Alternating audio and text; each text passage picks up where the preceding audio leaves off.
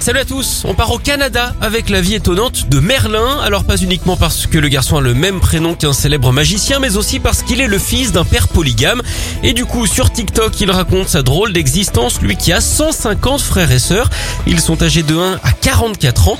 Son papa Winston n'a pas chômé un puisqu'il a eu jusqu'à 27 femmes en même temps. Ce membre d'une communauté mormone épousait souvent plusieurs sœurs à la fois et les faisait habiter ensemble dans une maison.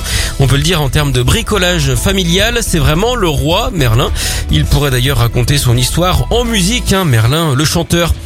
Elle enfile en Australie avec le cauchemar d'une maman célibataire. Monica Green a eu la désagréable surprise de découvrir qu'un inconnu vivait dans son grenier depuis plusieurs mois. C'est un comble, hein, comme on dit dans le jargon. C'est en rentrant un jour et en voyant la maison en total désordre qu'elle a appelé les secours qui ont découvert l'intrus caché là-haut. Personne ne sait ce qu'il voulait. Alors elle avait pourtant bien vu que des objets bougeaient dans la maison, mais elle ne voulait pas verser dans la paranoïa.